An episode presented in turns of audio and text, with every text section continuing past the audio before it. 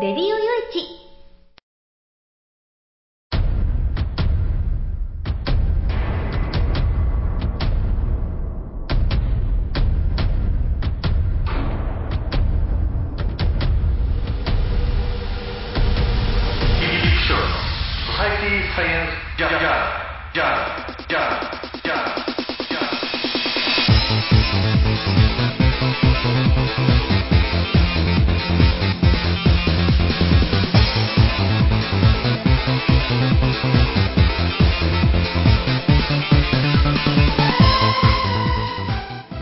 ハローじゃ、ご機嫌いかがですか？えー、ソサイティサイエンスジャーナル第469回ということなんですけれども、えー、1週間ちょっとね、お休みをいただいて、えー、東京の方へ行ってきました。うんあのね、うん、まああのーお仕事で行ってきたんです。まあ、もちろん取材も入れてね、えー、駆けずり回ってきた1週間だったんですけれども、でもね、本当うん、仕事って難しいなと。うん、当初あるお仕事をっていう話で、で、まあ多分ね、えーこのお仕事、吉岡さんに振ることになるから、じゃあちょっと、あのね、えーちゃんと打ち合わせしとこうよっていう話で東京へ行って、えー某神奈川県のあるね、お店に行ったんですけれども、結局、その仕事をこれまで関わってか来られた方がもう手放さないっってことに、まあ、かなり執着をされてね、うん、で、まあ、最終権限者の方が、うん結局、まあ、今までの付き合いがあるから、彼らが可愛いからということで、うん、僕はまあ、そうじゃない、まあ、別個の仕事をそこのね、お店からはいただいたんですけれども、うん、まあ本当ね、うん、難しいなと。で、こう、今の状況を言うとね、船頭を多くして、船山、船山に登る。皆さん知らねえかね、これね。船頭を多くして船山に登るってね。いや、船は山に登るわけねえじゃん。川なり海なりを走るね、進むもんじゃんって思うんですけれども。まあそういう言葉があってね。うーん、なんかそうなりかねないから、ちょっとそこら辺をちょっと気をつけなきゃいけねえなっていう。えーそんな思いでね、今、うんこの仕事に取り掛かってるところなんですけどね。でもまあそんな感じで東京行ってきて、でもやっぱり都会はいいですね。やっぱ田舎者だから思うのかな、僕がね。えーなんかこう、都会こうね、歩くと、うん、本当あのーエネルギーをね、ものすごい凄まじいエネルギーをいただいて帰ってきたなっていうことで、えー今回そのエネルギーを持って、どうかわかんないけどね、えお話ししていこうかなと思いますので、えー最後までお付き合いよろしくお願いいたします。この番組は、レディオ用地の制作により全国の皆様にお届けいたします。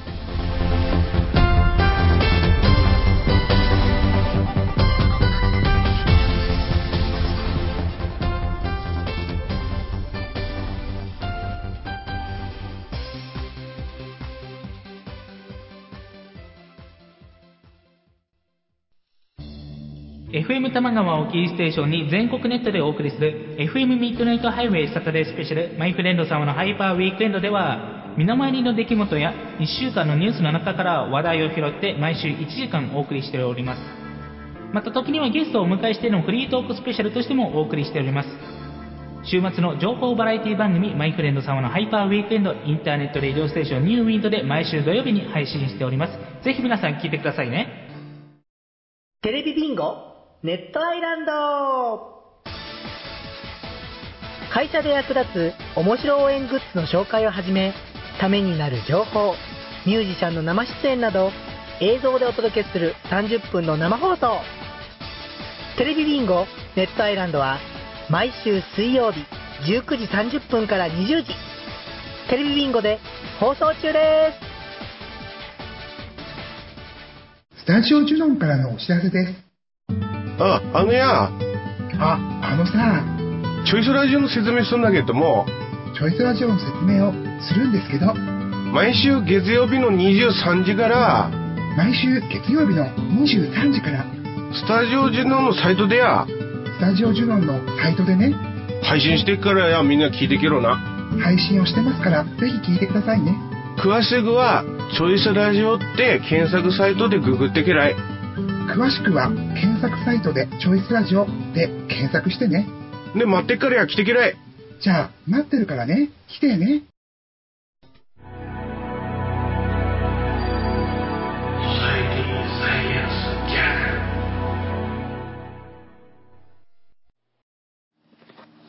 えー、まあ、今年最後のソサイティサイエンスジャーナルになるわけですけどね、うん、ちょっと今年最後は、まあ男女平等云々っていうのが今年ちょっと話題になりましたよね。あの、例えて言うと、その憲法にあるね、えー、憲法じゃねえ、あれ、民法ですか。えー、要は、その、えー、女性は離婚後半年間は結婚できないっていうね、あの、そういうのがあったですよね。その規定の問題であるとか、あるいは夫婦別姓の問題であるとか、そういったことがね、うん、まあ、今年話題になったんですけど、今ちょっと話題になってるこのニュースも、そこ、その部分にかなり近い部分にあるんじゃないかなっていうことで、えー、まあ、自民党のね、えー、宮崎健介議員、これ衆院議員ですけれども、えー、京都3区から選出されてる方ですよね。うん、まあ、この方が、えー、金子恵美衆院議員、えー、新潟4区、えー、と結婚されたわけですよね。で、まあ、出産されるということで、1ヶ月程度の育児休暇を取りたいという希望を、まあ、自民党に伝えたと。ところが、衆院規則の中には育児休暇の規定がない。えー、男性議員が育児を理由に国会を一定期間休む例は初めてと見られるということで賛否両論が出ているということなんですけれどね。確かに批判はあるでしょう。うん、国会議員ですからね。えー、それはに、あの、国民のために奉仕する。えそのためにね、皆さんから支持を得て、えー、当選されたわけですから。ましてや、その、ね、税金、我々市民が納めた税金から、うん、給与が支払われている方ですからね。それは、いわゆるそのね、育児だなんだっていうのは、それはパーソナルなこと、ね、えー、プライベートなことですよね。で、プライベートなことが要因で、えー、その間休む。で、その期間も税金から給与が支払われるって言ったら、それはふざけんなって思われる方が多いでしょう。うん。だから、そこの部分はね、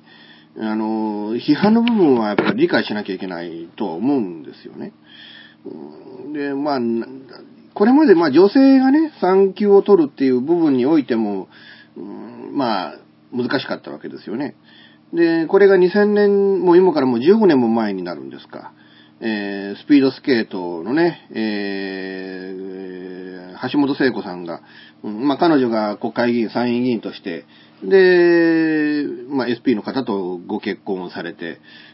で、子供を産むとなったと。で、その時に初めて国会議員の産休っていう問題が議論された。だから産休一休、これ女性の場合においてもこれ議論をされるようになったのは、わずかここ15年の話、15年、16年の話なんですよね。だからそこに持って行って、男のっていう話、あるいはその産休はいいけど育休って何っていうような、要はそのね、うん、育児、子供を育てるために休暇を取るんだっていう考え方が、まだその大手企業ぐらいしかその考え方がなくて、うん、ちっちゃい企業はそれを社員が言い出した時に、それを受け入れるだけの余地っていうものが果たしてどれだけの企業にあるのかっていう、うん、で、実際ね、その産休にしても、うん、いろんなね、あの、ハラスメントがあって、えー、元の職場に復帰できないっていう方が多く聞かれるっていうね。まあ確かにその職場に迷惑がかかるっていう部分においてはそうなんですけれども、だからそれでいろんな裁判を起きているし、実際その仕事を続けられなくなって転職を余儀なくされた、あるいはもう専業主婦になることを余儀なくされたっていう、そういう女性すら多い中で、男性が産休育休を取るっていう、えー、それがもしまかり通るならば、なんてことなんだっていうふうに怒っておられる市民も少なくないのが現状じゃないかなと思うんですよね。で、例えて言うと、かつて、えー、この、産休ではなくて、この、新宿区のね、えー、区議の、結局これ産休という扱いにせずに、事故による、事故による、う欠席ということにな、されたというね、まあそうしなければならないような状況にあったっていうことなんですよね。だから、その国会議員だけだし、やっぱその地方の議員でもね、当選された後に結婚されて子供が生まれるような議員って結構いるんでしょうから、うん、まあ、考えて、ね、この、この制度については考えていかなきゃいけないなっていうふうにも思うんですよね。でもね、こういう風な考え方もできるかなと僕思うんですよ。というか、そっちの方が僕の本来の考え方なんですけれどね。あの、一番大事なこと。今、我々ね、この日本という国において、様々な、かなり様々な問題ってあるわけですよね。かなり様々な問題、その大半は人口が増えれば解決できる問題だったりするわけなんですよね。人口が増えればっていう話になってくると、じゃあなぜ人口が増えないのかっていう部分を考えなきゃいけない。なぜ人口が増えないのか。もうこれは決まり決まった話なんですよ。うん、あの、要は、子供が産めない社会、子供が育てられない社会だから、もうそれに尽きるんですよね。で、その子供が産めない社会、育てられない社会の中の一つに、やっぱりこの子供を産みました。で、しばらく育児のために休暇取りました。で、どっかね、その、託児所を見つけて子供預かってもらえて、じゃあ社会に復帰しましょうとなった時に、元の職場からの理解が得られる。うん、要は椅子がなくなっちゃってた。えー、で、結局退職余儀なくされたっていう、そういうケースが多いっていうことも一つの理由として考えなければならないと僕は思うんですよね。うん、っていうことはどうなのか。やっぱりなんかその産休育休っていうのをまず取りやすいような社会環境を作んなきゃいけない。例えて言うと、あの、広島県の知事がね、あの、まあ、子供が生まれるからっていうんで、えー、1ヶ月でしたか、2ヶ月でしたか、なんか育児休暇を取ったわけですよね。批判もありました。批判もあったんだけれども、いや、広島県の労働環境全体として男性が育休を取ったっていうね、かなり増加をして、その育休の休暇所得率が全国で1位になったっていう例があるそうなんですよ。要は、国会議員とか知事とかそういうある意味上に立つ人々が、そう率先してそういうことをすることによって、一般の人も取りやすくなる。会社環境も、まあ、知事が取ったんだから、それはまあ認めんわけにはいかんよなっていうね。そういう環境っていうものができるわけなんですよ。そう考えると、今回この宮崎議員が、僕もちょっと育児休暇を取りたいって言ったっていうのはね、これかなり評価できる部分じゃないかな、えー、というふうに僕は思うわけなんです。むしろね、その子供を育てられる環境、埋める環境、人口が増えていくための一番底辺のプラットフォ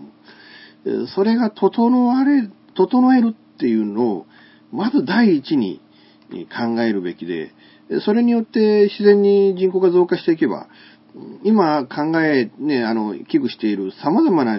状況っていうものはかなりこう改善できる、あるいは解消できるっていうね、そういう部分を一番に考えなきゃいけない。だから、そのね、託児所を作るのが反対だみたいな意見もありますけれども、でも子供が地域で育てられるような環境を作るってどれだけ大事なことかっていうふうに思うじゃないですか。だからそういうことであるとか、う、うんこういう休暇所得の問題であるとか、あるいはハラスメントの問題であるとか、うーん、あとはまあ、賃金の問題ですかね。えー、企業は内部留保がかなり増えてんだけれども、その社員に全然還元されてないから、えー、給料が上がってないとかね。給料が上がってないから、特にやっぱりワーキングプアの問題って未だにこう解消されてなくてね。働いても働いてもお金が入ってこない。だから、いつまで経ってもその結婚もできなければ、えー、子供も作れないっていう、そういう男性、女性、カップル結構いますんで、だからそこら辺をね、要は日本という国が人口を増やすためにはどうしたらいいのかっていう、そこの部分を一番最初に考える。まず最初のベーシックな点として考えると。それによって、解消していくものがかなりあるんじゃないかと思うんで、え僕は今回のね、その宮崎議員の考え方っていうのは、うーん、かなりこうね、評価をすべき部分、その第一歩のお手本になる部分じゃないかなと思うんですけれども、まあ自民党っていうのはやっぱり長老社会ですね。えー、長老たちがかなり人に迷惑をかけないようにとかなんとかね、えー、言ってますから、今の考え方と、その、やっぱりこのかつてその昭和の時代からずっと延々と続いている、その物事のなんていうか思想っていうのか、そういった部分がかなりこう、急激に今変わっていってるんだなっていうのを考え、ね、それを感じることが最近特にあって、で、自民党なんか特にやっぱり、えそこら辺に若い世代と長老議員とのなんか圧力みたいなもん、考え方の違いみたいなもんがここに如実に出てきてるんじゃないかなと。で、宮崎議員のね、結婚披露宴で、えー、安倍さんはうまいこと逃げましたね。え、この問題について一切触れなかったと。で、多くの議員がこれについてかなり注文をつけてましたけれどね。うん、まあ、あのー、本当あの、いろいろ考えなきゃいけない部分もあると思います。えー、考えなきゃいけない部分があると思います。でも、とにかくその日本というね、国の人口が増えていくためにはどうしたらいいのかを、まず、議員の方々には考えていただきたいなという、これ、この繰り返して今回ね、えー、前半終わりたいなと思います。現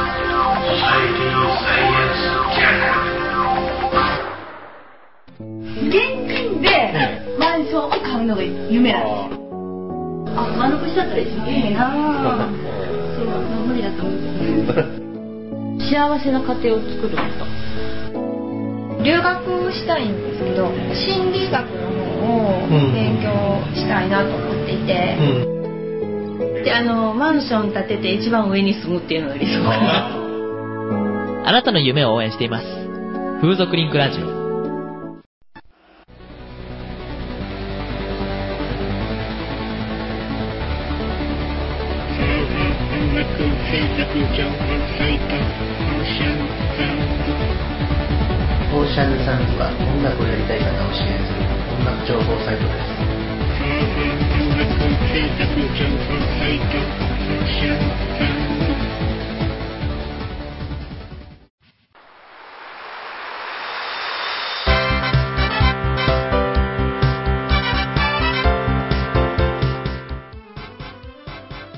ゆるいお話は、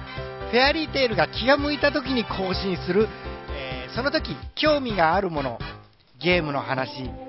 転車のお話、まあ、社会状況のお話、そういうものを題材に、えー、ゆるくゆるく語る番組です。ぜひ、皆さん、聞いてね。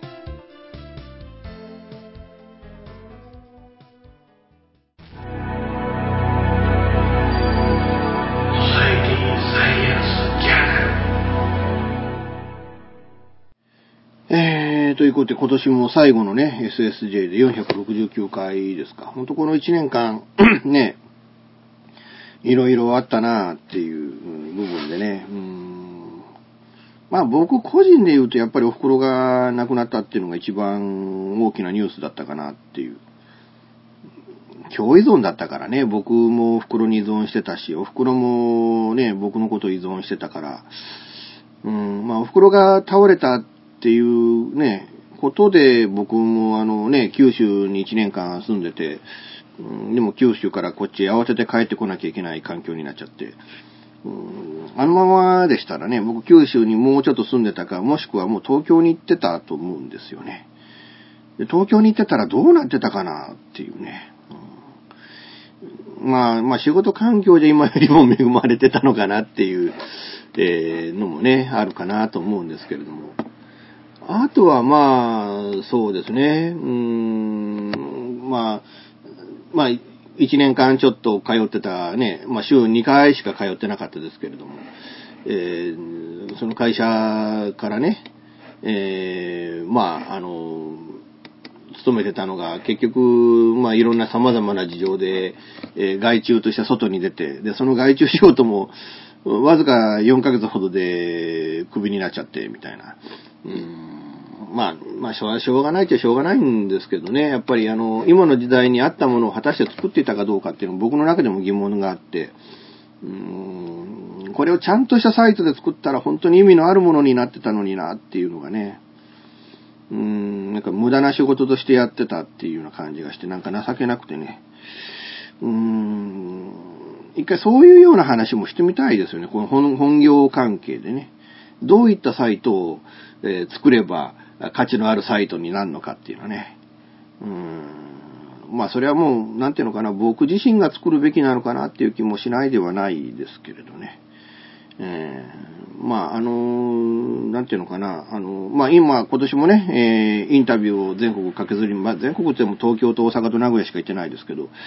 うん、まあ、駆けずり回って、で、思うことなんですけれども、そのアウトプット、まあ、ラジオはね、あの、アウトプットできてますけれど、文章としてアウトプットできてない素材って結構あったりはするんですよね。で、その文章としてアウトプットできてないインタビューを、やっぱりどこかでやっぱ発表する場っていうものを作んなきゃいけねえのかなっていう。うん、それによってね、えー、よりこう、アウトプットできることによってインプットできてくるわけだし、アウトプットされたものを見たことによって僕にコンタクトをね、取ってくれる人ってやっぱ結構いますからね。だからそういうことでもうちょっとそこら辺も考えていかなきゃいけないのかなっていう、そのなんかそういう面での仕事のこともね、考えた一年だったかなっていう、うん、そんな気もするわけなんですけれども。まあ本当、えー、おかげさまでね、えー、もうあの、年越して2月の15日頃に、えー、5冊目の本が僕の本出るんですけれども、えー、訳ありの女たちっていう作品でね、えー、まあ様々な事情って皆さんあるんですよ。で、それは 彼女たちだから理由があった、訳があったっていう、そういうもんでもないんですけどね。えー、あの、だけどまあ、思うのがね、うん、あの、まあ、僕らがその想像し得ないような社会、想像し得ないような世界、あるわけですよ。で、そういうその中に身を投じている人たちがなぜそこにこう身を投じることになったのかっていう物語っていうのが、まあ、10人いれば10通りあって、100人いれば100通りあるっていうね。もちろん似たエピソードっていうのは多少なりともあるんですけれども。だからまあそれもあってね、えー、じゃあちょっと、うーん、それらをちょっと紐解いてみようかなっていうのが、まあ次回、次回作というか今回作のね、その、2月の15日に出る作品の、まあ、一つのヒントになるものだったりして。で、考えてみたら、そうですね、去年の2月だったんですよね。あ、いやいや、今年の2月だったんですよね。この、あの、今、今出てる4冊目の僕の本が出たのが。だからちょうど1年経ってね、次の作品が出せるっていう環境になったのかなっていう。なかなか、でも、まあ思うんですけど、なかなかうまいこと思うようにはいかないなっていうことはあってね。うーん、あの、やっぱこの作品は載せたかったなと思うエピソードが、ちょっと乗れ、載せられないっていうか、うーん、なんていうのかな、今世の中にあるね、あの、風俗という業界に対しての、あの、まあ、見方っていうのかな。まあ、いかがわしい世界であるとか、ね、言うのはみだらな世界であるとかっていうのは、まあ、それまでに、え、散々皆さんが思われてきた、その風俗という社会観がそうなんだと僕は思うんですけれども、いや、そうじゃなくて一方でね、最近その、女性の貧困問題で、で、貧困のために空に困って身を投じる、風俗に身を投じる女性があまりにも増えているっていう、そこばかりがクローズアップされてね、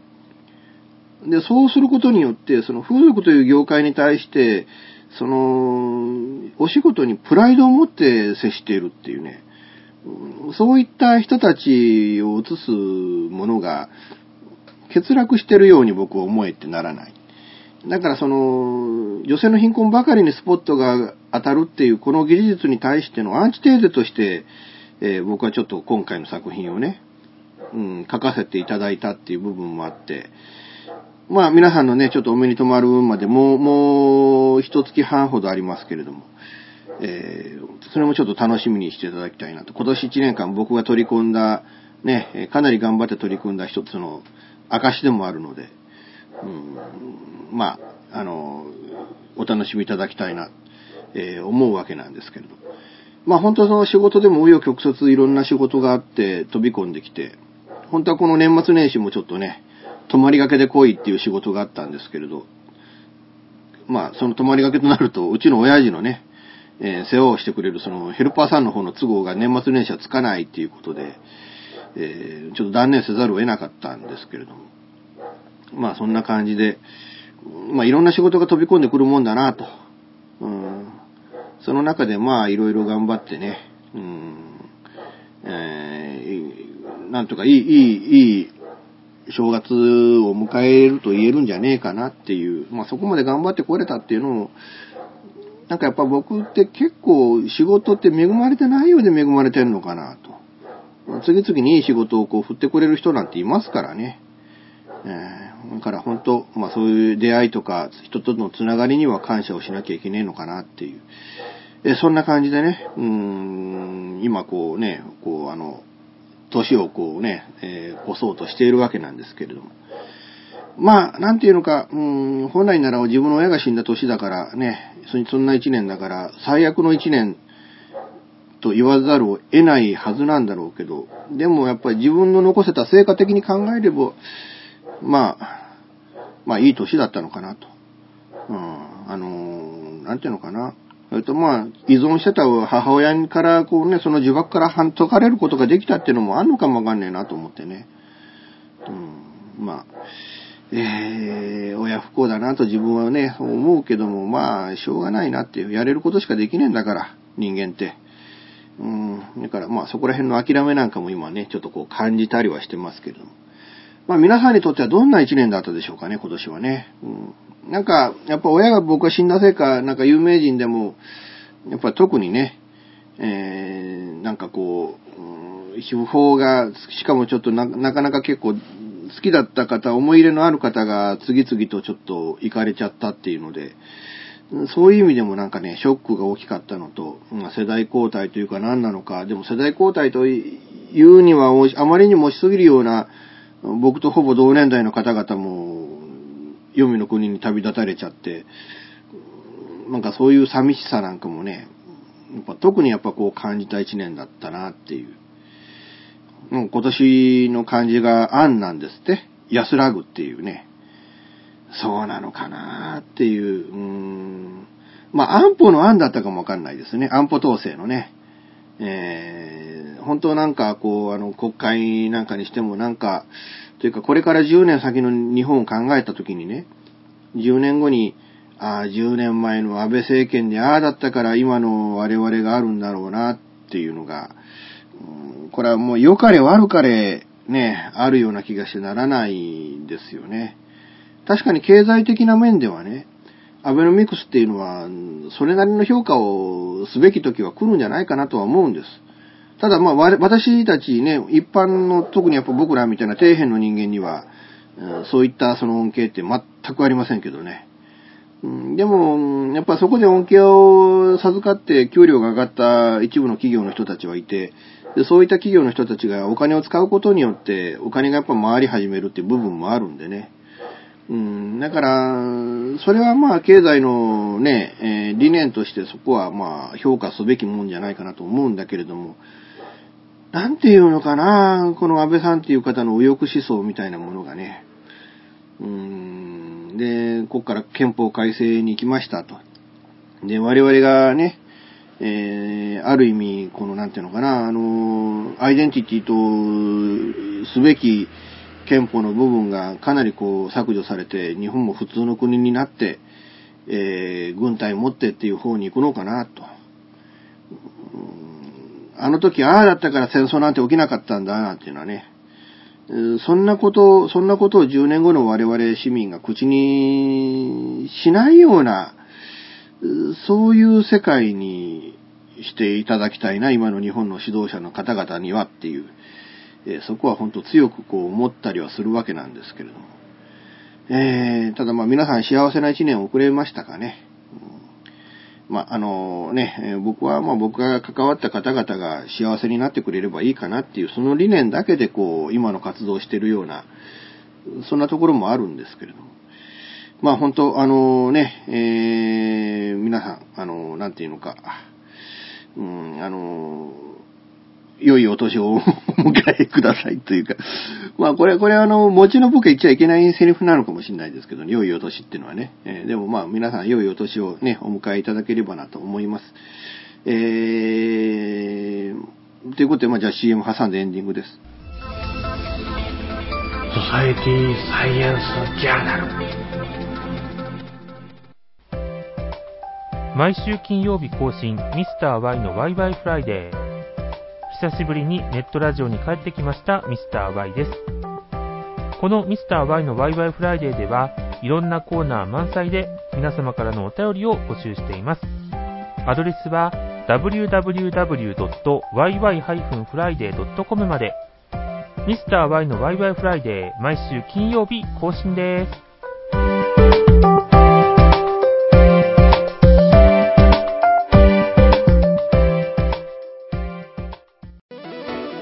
デジタルスタジオ What's New は音、作り方、広め方のすべてが新しい次世代の音楽を作り出します。私たちは自分たちが聴きたいと思える音楽を作ります。私たちは既存の方法にとらわれない今そしてこれからの方法を追求します。私たちは支持してくれる世界中の身近な人へ私たちの音楽を届けます。応援してくださいデジタルスタジオ What's New